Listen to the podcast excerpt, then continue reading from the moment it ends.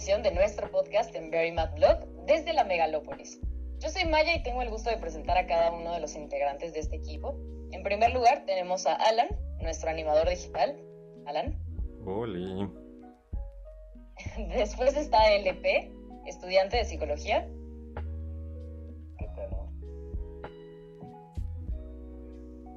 LP,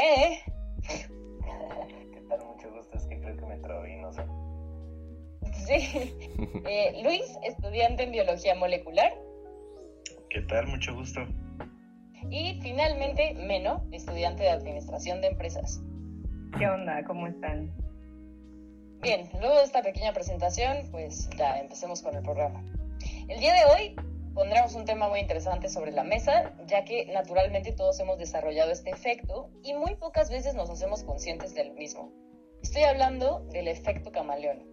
Se conoce como efecto camaleón la tendencia a imitar inconscientemente a las personas con las que nos estamos relacionando.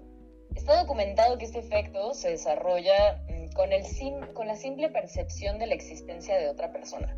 Es decir, desde que somos pequeños estamos predispuestos a formarnos como individuos a partir de nuestra adopción de acciones sutiles, tales como, no sé, la postura, el tono de voz, gesticulaciones e incluso ciertas frases. La verdad es que yo sé que a varios de nosotros nos han dicho o nos han confrontado con comentarios como de, oye, ¿por qué tú y tu hermano o, o tu hermana pues hablan igual? O mira cómo ya no se da cuenta y hace el mismo tono de voz que ella o que él, ¿no? Ya sea con familiares, amigos, artistas, ¿no? Ídolos, pues siempre vamos a hallar algo similar de alguien en otro alguien. Entonces, la pregunta con la que me gustaría que comenzáramos esta primera emisión del podcast en Very Mad Blog es, ¿ustedes qué opinan, audiencia y chicos en la mesa de discusión? ¿De qué forma beneficia y perjudica este efecto inconsciente en nuestras vidas? Dense. Pues bueno, yo creo que como seres humanos, como entidad individual, ante la hostilidad de los ecosistemas en los que históricamente hemos vivido, somos bastante débiles. Es decir, mm, no tenemos garras como los felinos, no tenemos glándulas de veneno como algunos reptiles, pero tenemos esa habilidad de comunicarnos inconsciente o inconscientemente. Gracias a esa habilidad nosotros de comunicarnos podemos cazar elefantes o no sé, defendernos de hipopótamos y rinocerontes. Y esto es muy importante porque yo veo el efecto camaleón como una herramienta para que nos llevemos bien con nuestros semejantes, para que podamos estrechar los vínculos y pues así comunicarnos mejor. Es una herramienta que nos ha otorgado la evolución para poder subsistir. Entonces, desde el punto de vista biológico, yo creo que eso es el, el grano importante que aporta el efecto camaleón a la supervivencia humana. Sí, está súper interesante porque justo, eh, de esta forma... Hola, Oli. Luis. Sí, sí, sí, te escucho. Ah, eh, está, eh, eh, es súper importante esto que dices, justo porque si no fuera por alguien, no aprenderíamos a cazar, ¿no? O sea, pensando en esto desde, desde el primer momento de la evolución, ¿no? Más o menos, en donde está el hombre eh, buscando de qué forma encontrar un refugio o algo de comer, tiene que ver a otro hombre, a otra mujer, bueno, con hombre me refiero como a la persona, ¿no? Eh, tiene que ver a alguien más hacerlo, ¿no? Para que él mismo sepa en qué momento debe de, de realizarlo, ¿no? Exacto, es una cuestión de educación. Y pues la educación es simplemente un... ¿Cómo se llama? El- un condicionamiento a, a un comportamiento que te establece la sociedad o algo así. Sí, de supervivencia. Situémonos en la época de las cavernas, en donde no existía un lenguaje estructurado. Las personas no tenían cómo entenderse y la única manera de transmitir conocimiento era mediante la mímesis. El niño veía a sus padres, no sé, comer un alimento y otro no. porque empíricamente ya habían comprobado que ese alimento era venenoso, pero el niño no tenía manera de saberlo, o los veía utilizando herramientas para facilitarse la vida. Entonces, al igual que hoy lo es la escritura, la mímesis solía ser un compendio de conocimientos, la llamada inteligencia de grupo, y pues selección natural. Aquellos seres que decidieran no hacer caso, no mimetizarse, comían algo venenoso o no utilizaban herramientas para cazar y terminaban muertos. Entonces, esa herramienta, el aprender de los demás mediante la visualización, evolucionó pues en nuestros días hacia una función social, que es lo que hoy llamamos efecto camaleón. Si una persona copia inconscientemente mis movimientos, palabras típicas, etc., generaré empatía con ella, porque significa que pertenece a mi grupo, a mi clica, y aquellos que no lo hacen, pues son extranjeros o enemigos. Claro, hablando en términos arcaicos, ¿no? Pero totalmente vigentes, como Trump y su rechazo a los inmigrantes, a pesar de ser la base de su economía. Y va más o menos relacionado a algo que dijo Luis que me parece muy interesante y que creo que es necesario resaltar, que es lo de la empatía. ¿Por qué creen ustedes que nos vuelve más empáticos hacer eso? O sea, adoptar, sí, estos comportamientos de otras personas. ¿Por qué nos vuelve más empáticos? Justamente estaba leyendo, qué bueno que lo comentas, eh, unos artículos del Departamento de Psicología Conductual de la Universidad de Washington. Y bueno, les voy a leer. Eh, no pude leer cómo hicieron los experimentos porque pues no tengo la licencia para leer el paper completo, pero en el resumen vienen los resultados que dieron los tres experimentos principales. Y les voy a leer lo que dice porque tiene, tiene que ver con esto. El experimento 1 mostró que el comportamiento motor de los participantes coincidía involuntariamente con el de los extraños con los que trabajaban en una tarea. El experimento 2 hizo que los confederados imitaran las posturas y los movimientos de los participantes y mostraron que la mímica facilita la suavidad de las interacciones y aumenta el gusto entre los compañeros de interacción, el experimento 3 demostró que los individuos empáticamente disposicionales exhiben el efecto camaleón en mayor medida que otras personas. Es más o menos la traducción eh, un poco chusca que hice, pero creo que es entendible. Y nos dice el experimento que las personas que están más disponibles a empatizar son las que más tienden a este comportamiento. Y no sé, por ejemplo, a mí me pasa con mis amigos que están aquí, Alan y LP, que si adoptamos palabras y adoptamos eh, como, como gestos que hacemos de repente todo el grupo y, y, nos damos cuenta después de que las hacemos y las hacemos inconscientemente. Entonces, sí, no, no la vas a hacer con alguien que te cae mal, sino lo haces con alguien con el que estás interesado en, en hacer un vínculo social. Está, está cañón, ¿no? Porque a mí, fíjense que yo también tengo, tengo una amiga que tiene la voz especialmente aguda es una de mis mejores amigas. ¿Como Yuya? Y mm, no, no tan aguda, pero es que a, mi amiga le sale específicamente como en la fiesta, ¿sabes? Cuando anda acá... Ya pues con los Exacto, exacto. Entonces habla muy agudo, como así de, ¿qué onda? ¿Nos vamos a quedar o no? ¡Ay, ya! ¿Saben? Y me di cuenta o sea, yo me di cuenta de eso, ¿no? Y en algún momento lo comenté con mis amigos, así como de, uy, ¿ya te diste cuenta de que habla muy agudo? Y después de tiempo, o sea, de que yo empecé a convivir con ella mucho más, eh, salir y así, me di cuenta de que yo empecé, bueno, ni siquiera me di cuenta, amigos, o sea, yo empecé igual cuando ya estaba con un par de copas encima, empezaba a hablar agudo de la misma forma. Y al principio me decían como de, ay, güey, o sea, tú hablando agudo, ¿por qué? ¿No? O sea, porque tienes la voz medio grave y tal. Hasta que me cayó el 20, pues que lo había adoptado de ella, ¿no? Inconscientemente, completamente inconsciente. Y también era inconsciente que sucediera en la misma situación en la que a ella le sale el mismo tono, ¿no? ¿Que el tuyo? Y, pues fue, ajá, fue muy divertido. Sí, el, el, o sea, mi tono, o sea, el hecho de que yo hablara agudo era pues, en el mismo momento en el que ella también, ¿no?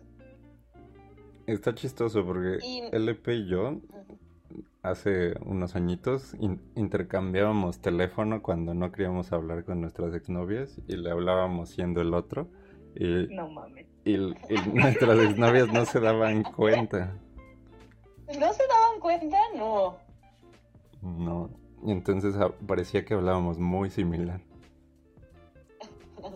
Pero también vivimos mucho tiempo juntos. Sí, es lo que te iba a decir. Aparte, ustedes se conocen desde que son niños, ¿no? Eh, pues sí, amigos, llevamos, llevamos ya bastantes años siendo amigos y pues creo que hemos copiado muchas cosas uno del otro, ¿no? Tantos años llevan siendo amigos que hasta compartían a la exnovia. Ah, no, no compartíamos a la exnovia. No, pero me refiero a el, el- la llamada con la exnovia. Pues estaba chistoso simplemente. Yo, yo, yo quiero decirles algo eh, sobre una serie que se llama Hannibal. No sé si la han visto. Sí. No. Súper sí. Super sí, ¿no? Es buenísima. A mí me gusta mucho. Menos justo ya dijo que ya la vio. Es re buena. Y no sé muy bien si tiene que ver con, con este fenómeno específicamente, o sea, con este efecto. Pero resulta que Will Graham es eh, un detective y pues tiene la habilidad de poder ponerse en los zapatos del asesino, en- o sea, sin conocerlo, únicamente con ver la escena del crimen. Es, Pues em- automáticamente, ¿eh? es empático con los sociópatas. Ajá. Pero con la gente en general. O sea, él, él es empático con todas las personas. Tan es empático con todas las personas que puede llegar a ser un psicópata. Porque se pone mucho el saco de la otra persona. Entonces, ¿ustedes qué opinan de esto? Eh, de cambiar de ser tú mismo, o sea, de dejar tu esencia, tu identidad, para ser otra persona. Porque si se dan cuenta, eh, cuando uno empieza a darse cuenta de, estos comportamientos, o sea, de esta adopción de comportamientos, pues es ya cuando te dicen, ¿no? O sea, cuando te dicen como de, oye, pues hablan igualito, güey, ¿no? O se mueven igual, eh, gesticulan igual. Entonces, ¿qué sucede con esa pérdida de identidad? ¿Qué sucede con ese dejar de lado el Daniel Amaya y volverse, no sé, eh, Juanita Pérez? Pues realmente yo creo que es una cuestión mental ser tú mismo, porque llevamos años educándonos, milenios, de hecho, educándonos para actuar de cierta manera. Entonces, la sociedad misma te lleva hacia un, a un comportamiento de cómo vestirte, cómo actuar, qué personalidades puedes tener. Todo tiene una gama ya predefinida como para estar, como para ser realmente tú mismo. Yo creo que si tienes que, para ser original, tendrías que salirte de la sociedad y tener, empezar un- otra. Desde la filosofía Eso- misma. Eso, eso está muy cañón, ¿eh? Yo, híjole, no sé si discrepo o estoy muy de acuerdo. ¿Ustedes qué opinan, chicos? Meno, no te hemos escuchado todavía. Pues es que estoy pensando que, o sea, se están tomando como el tema desde una parte muy negativa, porque siento que también podría ser muy positiva. O sea, como cualquier tema tiene sus dos lados, pero siento que si tienes una mentalidad rígida que no sea como camaleónica o que no tengas empatía con el otro, pues va a provocar temas, trastornos psicológicos. Claro. Pero más o menos como, como, a- como un ejemplo, más o menos como que tengas en mente. Yo siento que, bueno, desde lo que me ha tocado trabajar, que siempre he estado como en atención al cliente, uno debe de ser súper camaleónico con el cliente. Entonces, luego cuando no llegas a ser empático, llegan a dar un feedback así de, oye, te faltó hacer esto, te faltó hacer lo otro. Eso, por ejemplo, sería como el efecto camaleónico positivo. ¿Ok? Sí, estoy de acuerdo. Pues positivo sería el, de, el hecho de sobrevivir. Ajá, porque también se usa mucho para sobrevivir, o sea, también se me viene a la mente los inmigrantes que llegan a otra cultura y que tienen que ser camaleónicos. Y agarras y aprendes el idioma y empiezas a ver cómo actúa la gente, porque no te puedes quedar en la provincia, ¿no? Así de, ah, sí, yo nada más hablo español y no te voy a entender y así vemos cómo le hago. O sea, es, es un... te procesas para decir, no, tengo que sobrevivir, tengo que hallar la forma de seguir trabajando aquí y lo hace. Sí. Eh, eh, eh, no sé, ustedes qué opinan, por ejemplo, ahorita que estás diciendo de llegar a otro país y acostumbrarte o más bien camuflajearte, ¿no? En su cultura.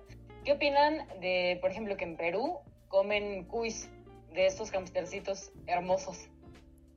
O sea, por ejemplo, nosotros que vivimos acá en México, no, no, estamos acostumbrados a comer cuis, ¿no? los cuyos, nosotros les decimos cuyos no porque nosotros los tenemos como mascotas, ¿no? Entonces como que la simbología que le damos al cuy es justo eso, como, ay, mi amiguito, ¿no? Pero en el momento en el que llegas a la cultura peruana, pues no es, no es raro verlo, ¿no? Y en realidad yo creo que yo sí me atrevería a comerlo, ¿no? Porque pues, qué rico. Pero sí implica que en algún momento tienes que eh, no sé si decir transgredir, pero pues sí, de alguna forma, todo en lo que te construiste para poder encajar en algo, ¿no? Porque eso es parte del efecto camaleón, eh, que la gente hace y adopta este tipo de cuestiones, de, tradiciones, de gesticulaciones, de tonos, etcétera, pues para encajar también, ¿no? En, un círculo. Entonces, ustedes eh, se aventurarían a camuflajearse en una cultura completamente ajena que rompa su paradigma de vida solo, solamente para encajar? ¿O preferirían buscar a gente dentro de esa cultura que se, que se asemeje más o menos a ustedes? Pues yo veo más ventajoso adentrarme a la cultura y adoptar sus costumbres, porque no sé, en un ejemplo local, por ejemplo, si vas a Tepito y actúas como vato de provincia, pues no creo que sea muy benéfico. Si, no sé si me puedes entender. ¿Te asaltan? Sí. sí. O sea, si te, ven, si te ven provinciando en Tepito, pues no, no, no, no sales de ahí con Entonces, si lo extrapolamos a llegar a otra cultura, a otra nación en la que tienen diferentes tipos de, de extorsionarte, de pues sí, diferentes tipos en los que puedes salir afectado, pues yo creo que sí es más benéfico adoptar las costumbres y posturas que, que yacen ahí a encontrar a otras personas que vengan del mismo lugar que tú y pues solo convivir con ellos. Claro, pero eso también, si, se dan cuenta, eso también sería eh, parte del efecto camaleónico, ¿no? O sea, si encuentras a gente que, que más o menos tiene tu, eh, tus creencias, ¿no? Tu cultura, tu, no sé, tus gustos, etcétera, pues también sería como que ustedes tres este, güeyes van así como por la calle camuflajeados entre los tres, ¿no? O sea, como que los tres llevan la misma vibra, entonces estás haciendo lo mismo, solo que en diferente escala, ¿no? O sea, diferente escala me refiero a, pues ya no es una cultura, o sea, no te estás eh, pues sí, encajando a la cultura, sino solo a un pequeño grupo social. Entonces, más o menos sería lo mismo o, ustedes creen que es diferente. Sí, justamente creo que, que pues, lo, al no sentirnos parte de un núcleo más grande, pues buscamos estas culturas, ¿no? Estos grupos donde encontremos semejanzas pues sí creo que es parte de la misma supervivencia. Que todos estos descarriados les buscan, buscan también copiar y ser copiado por otra persona. Y también es como un ritual de aparamiento, ¿no? Ok. Por más o menos, a ver, explícanos más. Ajá, a ver, explica pues buscas como similitudes o cosas que te agraden en los demás y Entonces empiezas a buscar como pareja y todo eso. Dices que te Ah, ¿Han gusta. visto? Ah, perdón, perdón, perdón. ¿Han visto qué? ¿Han visto este meme? Bueno, es un video en donde sale un chico diciendo como de, no, si a mí me encanta tocar la guitarra, de verdad soy bien bueno. ¿No te gusta? No, a mí también me caga la guitarra. Pero sí, tienes razón, la guitarra sí, sí pasó de moda, ¿no? O de, wow, me encanta el metal. ¿No, ¿No te gusta el metal? Ah, este, no, la neta me encanta Beethoven. El metal pues me gustaba en la secundaria, ¿no? ¿Qué Ay, a mí eso? cuando- No, cuando hacen eso yo sí es como de, no, ya, bye, chico. O Sí, sea, ¿no? ¿qué, qué, pasó con tu personalidad? Justo, entonces sí hay, sí hay, sí hay ahí un defectín, ¿no? Exacto. Sí, porque no siempre te puede servir para sobrevivir. La gente busca encajar más que nada y a veces no es fructífero encajar. Pero Sí, entonces ya entramos en, un, que una... está, cuando lo ves que está, no sé, este, rogando por encajar en ese grupo, pues también lo ves como de una mala manera, ¿no? Pero es que esta necesidad viene desde, desde, desde, atrás, desde las, o sea, desde la supervivencia en, en grupos. Porque pues, no, si no estabas en un grupo, te morías, no podías ser tú solo en, en serie. Entonces, pues es un, un rasgo evolutivo que y de ahí un, Eh, si no, no hubiésemos, si no nos hubiésemos sepado, no hubiésemos cruzado el estrecho de Bering y no hubiera pobladores en América y tal vez los recursos de Europa se habrían agotado y pues va bye la humanidad, ¿no? Claro. Claro, pero en un mundo sobrepoblado. llegamos a donde estamos, somos un- una especie social, ¿no? Justamente. Pues sí, por eso, o sea, queremos pertenecer, ser parte de la sociedad. Y, y aquí es donde entra Facebook y las redes sociales, ¿no? Los grupos.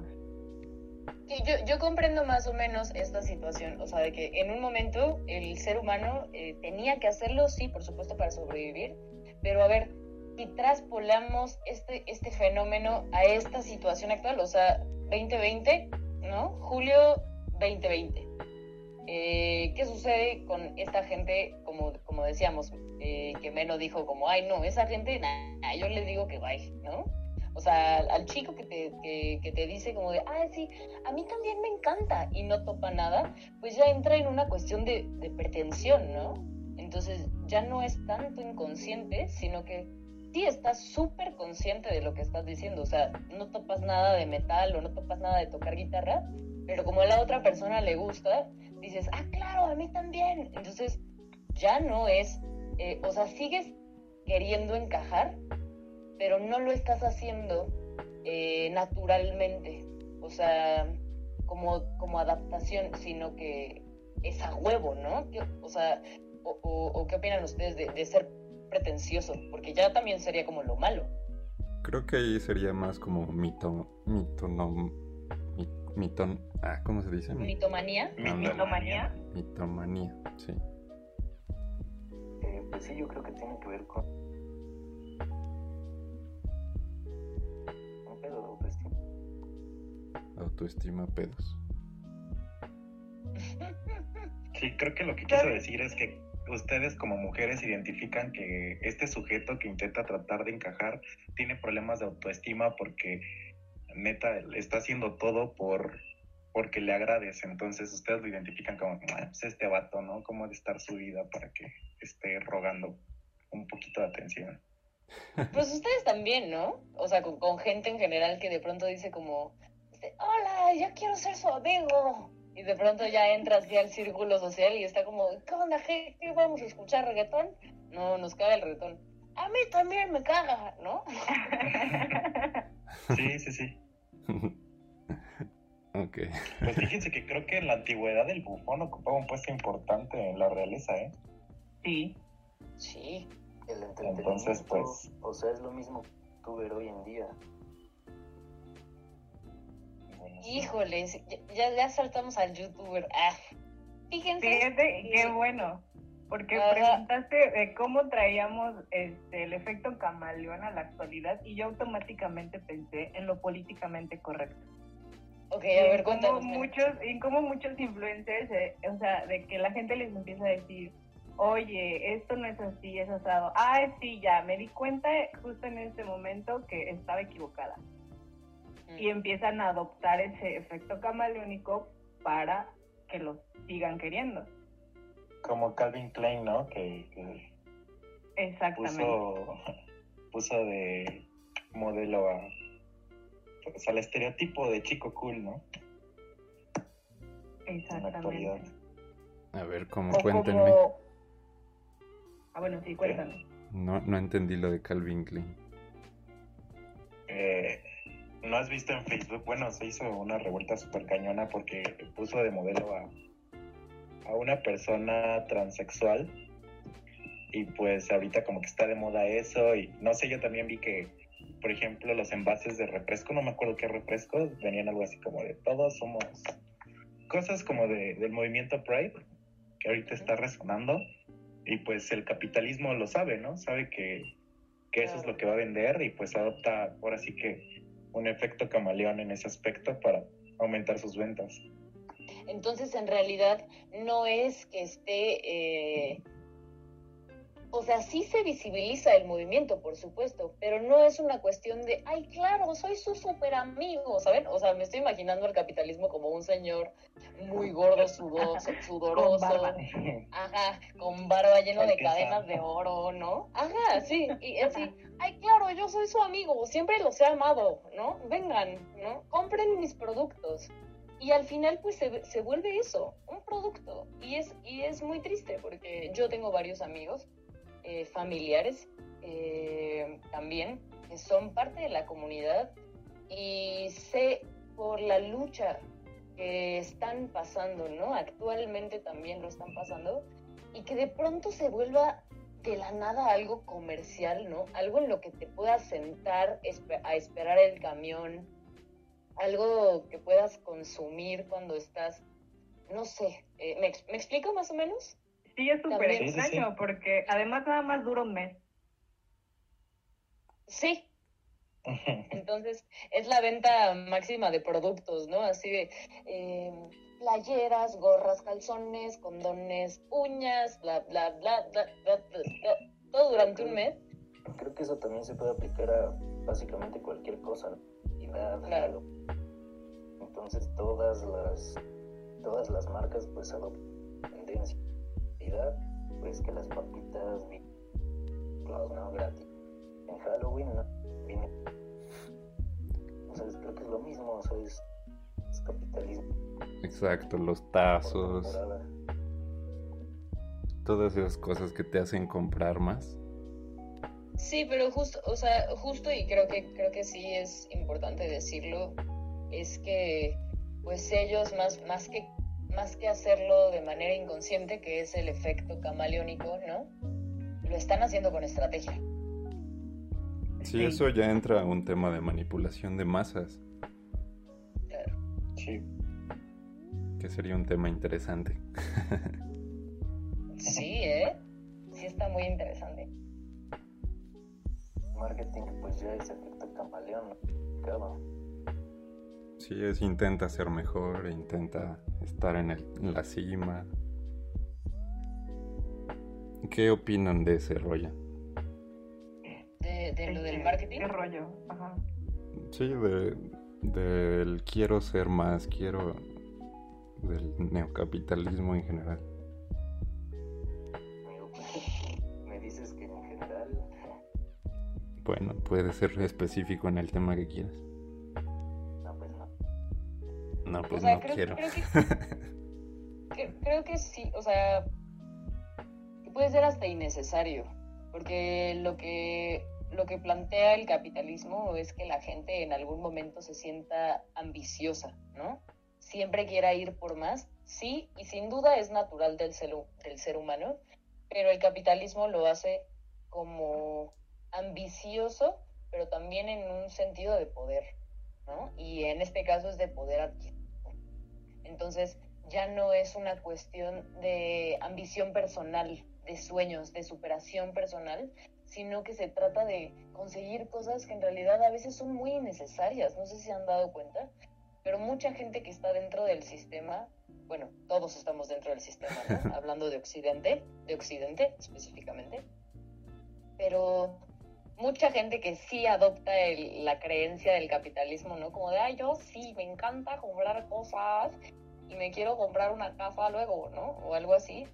Sus ambiciones en realidad eh, no se basan como en una superación justo en la autoestima y eso, sino como en cosas bien banales. Llenar un vacío con cosas, ¿no? Sí, y fíjense que mi, mi, psicóloga en algún momento me, me, contó sobre un vacío existencial, ¿no? Que ahora los jóvenes estamos creando. Entonces, ella más o menos me decía que este vacío existencial, los jóvenes de ahora, nosotros, pues nuestra generación, eh, cree que nadie más lo vive. O sea, creemos que somos las únicas personas que tenemos este vacío y que la única forma de satisfacer ese vacío es con factores externos. Es decir, eh, drogas, alcohol, cigarro, tal, tal, tal, o productos, o personas también. O sea, el cambio ya no se hace de uno mismo para uno mismo, sino qué me está dando el mundo o qué recibo del mundo para crecer, para cambiar, ¿no? Pero, ¿cuál es el origen de ese vacío? No, no entendía a qué te refieres con ese vacío. ¿A qué, a qué se eh, debe? Eh, el, vacío existencial se debe mm, pues por un montón de frustraciones que podamos tener como en la vida, pero se, se hace, más bien como que se exagera. O sea, no es que exista un vacío existencial, sino que tienes un problema, solo eso. Y el vacío existencial es como esta insatisfacción de sentirte feliz o completo. Y los jóvenes de ahora, principalmente, nos enfocamos mucho en un pedo de, ay, nosotros no vamos a poder llegar al fin del mundo, ¿no? O nosotros no vamos a poder tener casa, nosotros no vamos a poder tener hijos, ay, ya que nos regalen la tesis para morir, este, titulados todos, ¿no? Eh, o sea, es, es una cuestión de que nos quejamos de cosas tan banales, o sea, tan que podemos hacer nosotros, que simplemente estamos esperando que el exterior nos las dé. Y si no nos las da, nos refugiamos en factores exteriores. A eso me refiero con lo del capitalismo, a que no, no, no nos hace ambicionar de manera interna, ¿no? ¿Cómo, ¿Cómo crezco internamente mi paz mental, tal, tal, tal? Sino que nos hace ambicionar a partir de lo que está afuera. Entonces, como no tenemos nada afuera, pues nos sentimos bien vacíos. ¿Me explico? Sí, sí, sí. Entonces creo que por ahí eso, ajá. Porque creo que eso tiene que ver con la narrativa que nos plantea. Porque realmente nunca nos pues cómo llenar ese cómo, cómo ser felices ¿no? internamente pero si nos dicen no pues bueno chico guapo vestido con tamal si queremos ser eso esa es la narrativa que...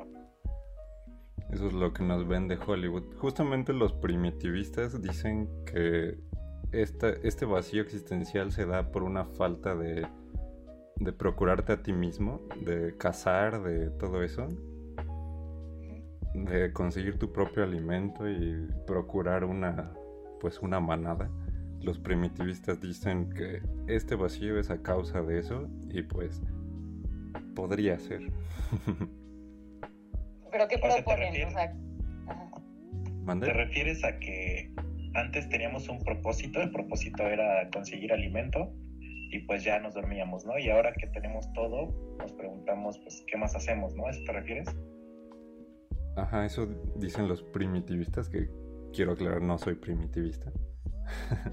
no pero, no creo, ya le estoy dudando. ¿no? Creo que tienen un buen punto porque en la actualidad, pues aquí, al menos en México, hay una reducción de, este, creencias religiosas. Y pues eso nos plantea también un, vacío existencial de, qué vamos a hacer con nuestra vida. y pues nadie sabe, ¿no? ¿Qué, ¿Qué, tenemos? O sea, ¿cuál es el propósito de estar aquí parados? Y el sistema nos dice, termina una carrera, ten mucho dinero, compra esto, y si te sientes insatisfecho, cómprate una cama de agua, y si te sientes insatisfecho, cómprate una casa en los pinos, y, y si eso no te llena, trabaja más duro para comprar más cosas y, y llevártela así como, como un feedback, ¿no? Y qué horrible, la banda se llena de frustraciones, bien cabrón. O sea, yo, yo conozco, yo conozco un montón de gente que de verdad ahorita está incluyéndome. Ah. o sea que todos por dos, estamos, por dos. O sea, exacto, estamos todos en un punto de güey, ya no vamos a recibir pensión de jubilación. ¿No? Ay, sí, está bien de la chingada. Sí, y ya no, ya no, No, ya no hay. neta. Sí, el servicio médico en México está pésimo. O sea, ¿qué, qué estamos esperando para nuestros hijos, no? ¿Qué estamos esperando? Igual y Güey, nuestros yo vivo preocupada toda mi vida. O sea, Sí. neta, porque digo, ¿qué, ¿qué va a pasar a mañana, no? O sea, ¿qué onda? Hijos, ¿Qué voy a hacer? O sea, no tengo trabajo y aparte tengo que, que ver qué voy a comer hoy. Y, y quién sabe cómo lo voy a hacer porque hay coronavirus, güey. O Sí. sea, y, y estoy encerrada en mi casa y no puedo hacer mucho, no puedo ir a buscar trabajo, pero, o sea, no mames, ¿qué pedo? Y a mí me despidieron por el coronavirus, pero, o sea, normalmente a mí me gusta estar súper activa y quedarme en mi casa así, que nada más haciendo mis tareitas, a mí me estresa y me da una ansiedad. O sea, el otro día fui al súper y nada más yo estaba atenta de con qué salía la gente. Yo decía, no, Sí. y una señora salió con dos panes y yo estaba emputadísima porque dije, señora, no tiene que salir y usted sale con dos bolsas. Por dos pan". panes. Dije, ¿qué pedo? Sí, y no sé si a ustedes les pasa como esta frustración de adulto joven. Eh, bueno, 25, ¿no? En donde estamos en, en un pedo de, güey, a los 21 mi papá compró una casa, tenía un hijo, tenía un carro, y yo sigo aquí de mantenida y con un perro, ¿no? Sí, Parece meme, pero es anécdota. Sí, parece, sí, justo esa anécdota. Pero Entonces, la neta es que yo en eso, o sea, sí hablo así un chingo con mi papá y con los que puedo y les digo, o sea, también hay que ser súper conscientes de que los tiempos no son iguales. claro, O sea, cuando nuestros papás podían hacer eso, era un mundo completamente diferente. duda. Entonces, si yo y ellos, sobre todo, me van a presionar porque yo tenga lo que ellos tuvieron a mi edad, yo en automático me voy a quebrar. Claro. O sea, porque es imposible no puedo comparar sus tiempos con los míos. Solo por dos mil millones de personas más. Nada más. Nada más. Y con eso ya el mundo se va a la chingada. Pero pongámonos, pongámonos en esto de que los papás igual y no te dicen nada, ¿no? O sea, vivimos con ellos, tenemos 25 años, eh, lo que quieras, y no te dicen nada, porque comprenden la situación. Pero a ustedes no les cala en los huesos decir como de, ay, no he volado. ¿Cuándo voy a salir del nido? A veces. No siempre, pero sí a veces. Y hay que, nosotros, ¿no? Nuestra común. Eh, ¿Eso fue un hay que armar nuestra comuna? Sí, justamente eso dije. Vas. Por tres. Nos vamos allá con Maya a la Ciudad de México. Va. Y Nah, Maya no, calladita. ¿Qué dijiste de Cuerna? Que mejor aquí en me- Cuerna. Creo que Sí. Maya se volvió a trabar. Sí, yo ya no la escucho. Sí. Justo cuando le decimos que nos vamos con ella, nos deja. Ya, esa excusa, ¿eh? Ahí está. La neta, sí. Ya se fue. ¿Hola? Ya. Hola. Qué oportuna para salirte, ¿eh, Maya. Ay, me botó esta madre, perdón. ¿Pero qué pasó? Que Que vamos a armar una comuna en tu casa. Ah, bueno, fíjense que acá en mi casa, su casa, era una casa de fiestas. Y en algún momento, eh, pues varios amigos y yo dijimos como de, oye, pues, ¿qué onda? Eh, vamos a, hacer tu casa pues, una comuna. Ah, que no era tal cual como una comuna, pero sí estábamos pensando en retar los cuartos, ¿no? En, en pues ya saben, como renta de cuartos para estudiantes, porque en realidad eh, quedan muy cerca muchas universidades, ¿no? Entonces, em, pues no estaría mal, pero fíjense que sí creo que es imposible, em, mínimo ahora, o sea, en estas circunstancias y con nuestras posibilidades, o bueno, no imposible, utópico, ¿no? O sea, como bien idealizado, que la banda pueda salirse del sistema y que pueda hacer este cambio, ¿no? O sea, del paradigma capitalista o del paradigma justo de, ambición a lo material, etcétera, etcétera. Y nada más ser libres y felices y tener nuestras cosas cultivadas, hacer nuestra propia ropa. O sea, creo que sí es bien utópico, amigos. O sea, sí hay banda que lo hace, pero al final, pues queramos o no, tenemos que consumir cosas que el sistema nos pide, ¿no? Entonces, tenemos que volver a este efecto camaleón de nuevo y a inconscientemente adoptar pues comportamientos que nos dirijan a la misma sociedad a la que estamos en este preciso momento. No sé ustedes qué opinan. ¿Creen que sí es posible crear una comuna? Pues fíjate que justamente el último post que es, de, anarquismo y pues investigué las comunas, ¿no? Que anarquistas que existen y o sea, sí hay bastantes actuales. Hay algunas que han durado hasta 30 años.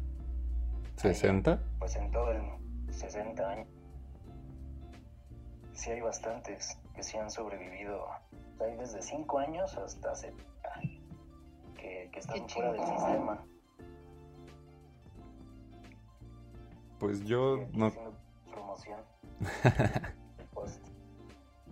Vayan a leer el post del anarquismo al blog. Vayan amigos. Pero a ver, ¿ustedes entrarían a una comuna? O sea, ¿ustedes dirían sí jalo o no o qué? Híjole. Si no es radical, sí. pues yo justamente un tiempo pensé en algo así como, como un monje ¿no? Pero pues eso era como hace muchos años. Realmente es que ellos realmente solo estudian, no realmente no estudian. Bueno, sí, la palabra de Buda. Y meditan pues todo el día. Ajá, y o sea, todo lo demás realmente importa.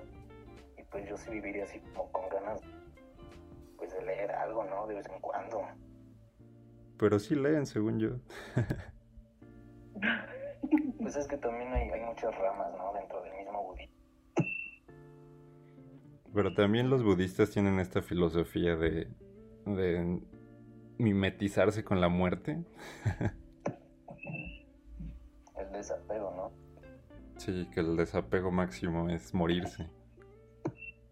Hay, hay un que... muy gracioso que, está un está, ¿no? Y un sujeto le está regalando unas llaves de un Porsche y otro sujeto le está regalando una de papel pues el monje le dice, ah, gracias, los regalos son igual de importantes para mí. Y pues el de las llaves del Porsche así, enojado. ¿Enojado? Ajá. ¿Ese es el meme? o sea, porque pues es el desapego de lo material y pues el, el le dice así, nada Porsche y el avioncito de papel son iguales para mí. Pues son cosas. Eh, fíjense que creo que tiene mucho que ver eh, cómo la gente ve a las comunas, por cómo nos la venden también los, los medios de comunicación, ¿no? Hay una serie en Netflix, eh, la Netflix, está bien buena, se llama The Sinner, me parece. Si es que no le estoy confundiendo, si saben que le estoy confundiendo, pues corríjanme. No, ni idea. Coméntenlo en algún momento. Pero bueno, eh, pues se supone que es de una chica que se va a vivir a una comuna. Y pues en esta comuna todo es felicidad, ¿no? Todos están muy unidos, bla, bla, bla, bla, bla. Y una, o sea, su amiga, la amiga de la chica, le dice a la, a la chica como de, oye, creo que no está chido, ¿no? Y la chica, sí, no, todo bien. N. Pasatiempo, resulta que, la, que en esta comuna hacían rituales horribles, ¿no? Eh, súper alejados de lo, de lo sano y súper sexuales, ¿no? Horribles. Entonces, al final, por más que la banda esté pensando en una alternativa, todo lo que consumimos en los medios de comunicación visual, auditivo, ¿no? Eh, impreso, pues cuando nos venden esa idea es como de no, ¿eh? Te vas a ver así. Y vas a oler así. Y vas a comer esto, ¿no? Entonces, la gente, más que verlos como una opción, eh, piensan que es algo malo, ¿no? Entonces ya no están, o sea, ya, ya no hay varia banda que diga como, va, yo sí me aventaría, sino que hay un montón de gente juzgándolo y, y, y como dices, pues al parecer está funcionando, ¿no? O sea, al parecer sí hay alternativas para salir de este pinche hoyo infinito. Pues es que para que funcione una comuna hippie, cada quien debe de asumir un rol como en la sociedad y acaba siendo algo muy parecido. Como, ah, tú, tú lavas los trastes, tú plantas papas, tú haces ropita. Y entonces todo el mundo va asumiendo su pequeño rol y pues termina siendo lo mismo pero a menor escala. El, un, un, un, sistema similar. Sí, y pues está el que, el que manda porque es muy listo, está el que manda porque es muy fuerte, está el que manda porque se impone o, o manipula a los demás. Y entonces así vas haciendo un microsistema. Pues es que sí, es que dentro de, de cada comunidad debe de haber como cierto orden, ¿no? Simplemente no es una comunidad, una sociedad. Sí, miren, yo lo veo con ustedes. Tenían un despapay. y ya llegué yo y les empecé a ordenar sus cosas. Y yo ya digo, ah, mira, estos niños se ponen las pilas bien padre. Así funcionan, ¿no? Las comunas. Exacto. Exacto. Pero pues sí, o sea, para que funcione siempre debe de haber organización. O sea, si no, no va a durar.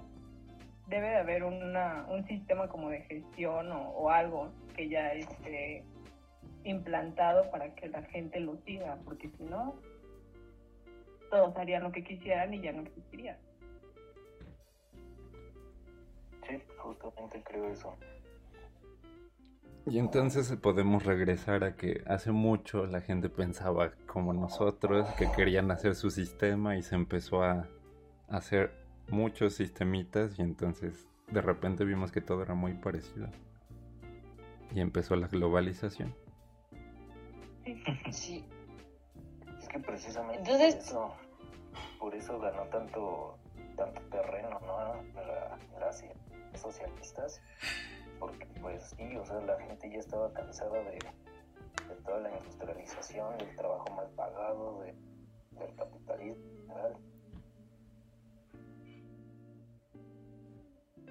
Y quizás también dentro de, de, de estas comunas, eh, que dice Alan, por ejemplo, como de, bueno, tú te encargas de hacer ropita, tú de plantar papas y así.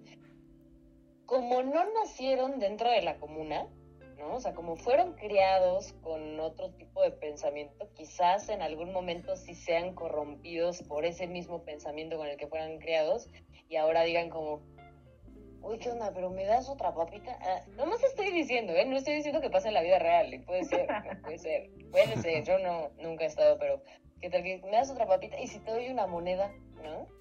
Entonces ya es una cuestión de, va, porque pues eso, eso, o sea, está bien corrompido, ¿sí se dice corrompido? Ah, sí, Creo. corrupto. Ajá, sí, es, es, es, es, es- puede, puede volverse algo muy corrupto, ¿no? O sea, como volver al mismo sistema a pesar de que estabas en algo utópico, ¿no? Como, como en Vikings. Pero el dinero no es Eh. lo corrupto, el dinero solo es como la herramienta de cambio. Ah, no, sí, claro, claro, claro. O sea, el dinero es solo el, el elemento, pues, el recurso. No, no es recurso. Tiene que ver, tiene que ver en gran parte la cultura, porque por ejemplo los orientales, eh, por decir, ¿no? ahorita con el coronavirus en China, pues no tienen mal visto que, que estén monitoreando su celular. Por ejemplo, ahorita tienen códigos QR y si tu vecino tiene coronavirus, en el código QR te aparece el, el, semáforo en rojo y no te puedes salir de tu casa y te tienes que quedar ahí y tienen intervenidas tus tarjetas para que sepas si saliste. Y a lo que me refiero es que en el, en el oriente las personas son tienden a, a confiar más en el sistema y aquí en occidente tendemos a desconfiar y, y no sé, como que somos más corruptos. No sé si, si me di a expresar bien pero es que también tiene que ver la permisividad, ¿no? O sea, nosotros tenemos más libertad que China. o sea, hace a finales del 2009 había revuelta. Realmente no, no les gusta ese tema. No les gusta que controles todo. Pero de verdad tenemos libertad LP, ¿de verdad? Pues no. Es que aquí en, o sea, en China tienen intervenidos toda su información el, el, el, Estado. Pero pues aquí en Oriente, aquí en Occidente, Facebook sabe a qué hora te levantas, a qué hora comes, qué es lo que te gusta, a qué hora te gusta verlo. Están haciendo exactamente lo mismo, solamente que Facebook lo usa para venderte algo. Google, Facebook, YouTube, Amazon, el FBI, ¿quién más? Ejemplo, en China también está esto, ¿no? O sea, de que tú como persona, según lo, las cosas que haces, un rango como, me acuerdo, creo que de 5, si te portas bien, ciudadano, pues te estrellas. Entonces esas cinco estrellas te dan oportunidad de un buen Vi un Black Mirror el pedo. Sí, justamente creo que lo agarraron de Black Mirror los chinos. Dijeron, ah, qué buena idea. De hecho, es el futuro apenas estaba leyendo, no recuerdo en qué país, pero hay un país en el que tienen todos esos datos y entonces resulta que si una persona debe, ya no le dan trabajo, obviamente ya no le dan créditos, pero entonces sus tarjetas ya deben de tener, tienen como un límite y el hecho de que ellos eh, no tengan esas como cinco estrellas hace que su vida socioeconómica disminuya. Creo que no es un país, creo que es una ciudad específica de China, pero no sé cuál. Ajá, yo tampoco tengo bien el dato. Pero, pero bueno, entonces, eh, más o menos como para concluir con la discusión del tema de hoy, ¿a qué llegarían ustedes del efecto camaleónico y de todo este braille que nos aventamos hermoso? Mi conclusión, lo usamos como forma como un método para sobrevivir, tiene ambos, ambos espectros positivos y negativos. Y justamente el efecto camaleónico nos permite sentirnos parte de la sociedad. La necesidad de pertenencia. Ajá, un sentido de pertenencia. Pues pues igual, o sea, creo que, creo que se desarrolló como una estrategia de supervivencia, de pertenecer al grupo incluido, pues ahora se ve en muchos aspectos de, la vida social. O sea, podemos verlo desde el baile, ¿no? Cuando iba, estaban los, los bailes ahí dentro. Pues todos es, es una mímesis social, perreo. ahí sentado bebiendo, pues es el, la paria, ¿no? El que onda con ¿Tú cuál serías, LP? Uy, yo soy. Aquí Luis no, puede, no me dejará. Yo soy la paria, sentado y. Sí. Es la paria, pero en guapo. no necesita bailar. Pues yo veo el efecto camaleónico en conclusión como una herramienta que nos ha otorgado la evolución para subsistir. Y como un dato curioso que quiero comentar y que no lo había dicho es este si traspolamos eso al reino digital de la actualidad 2020, hay un término muy importante en las redes sociales, meme, ¿no? Propuesto por Richard Dawkins. Oh, ya sé que, vas a tiene decir. Una sí, tiene una similitud con, con en inglés Jean de Gen, Mimi. Y no sé, como que me suena, me suena algo que, que es similar al efecto camaleónico, porque un meme que es, ¿qué, entienden ustedes como meme? Mm, como una pieza la de forma fácilmente reproducible, ¿no? Exacto.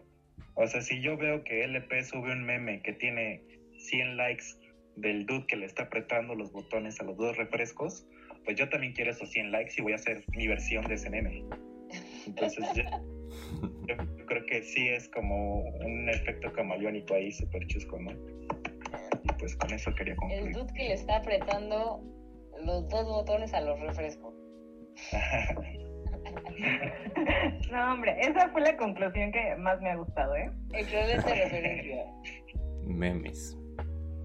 Pues yo sinceramente creo que la mímesis es la educación impartida por, por algún grupo social que aprendió a masificar la mime, mímesis, gracias a que sobrevivían más los que la aplicaban. Ok. La verdad es que eh, estoy de acuerdo, sí es una técnica de, pues de supervivencia, ¿no? Lo hicimos biológicamente, inconscientemente, lo hacemos inconscientemente sin duda para encajar, para tener eh, pues círculos sociales, con esto que decíamos de que somos criaturas sociales, sin duda, pero sí creo que es un arma de doble filo en la actualidad, en la actualidad, refiriéndonos a esto que ya habíamos comentado, de que ya no tenemos ese propósito de sobrevivir, sino de, de vivir y consumir, ¿no? Entonces, pues ahora a lo que lleva este efecto camaleónico es a pretender ser alguien que no eres. Y que también puede ser este puede ser contradictorio o puede ser muy beneficioso, ¿no? O sea, también hay muchas cosas que, que adoptamos de las otras personas que son buenas y otras que rompen con quién somos de verdad y en ese momento es donde tenemos que pensar, ¿quiero ser esto? o quién soy, ¿no? Pues sí. Pero bueno, solo me queda recordarles que nos sigan, compartan y disfruten de nuestro contenido en las distintas plataformas donde estamos disponibles. Nos pueden encontrar en Instagram, Facebook, Twitter, Spotify y YouTube como Very Mad Blog no se pierdan lo que se encuentra arriba de nuestro blog y las nuevas cosas que tenemos preparadas para ustedes. Desde ya les digo que los amamos muchísimo y esperamos que nuestra comunidad siga creciendo y creciendo. Gracias por escucharnos chicos y hasta la próxima.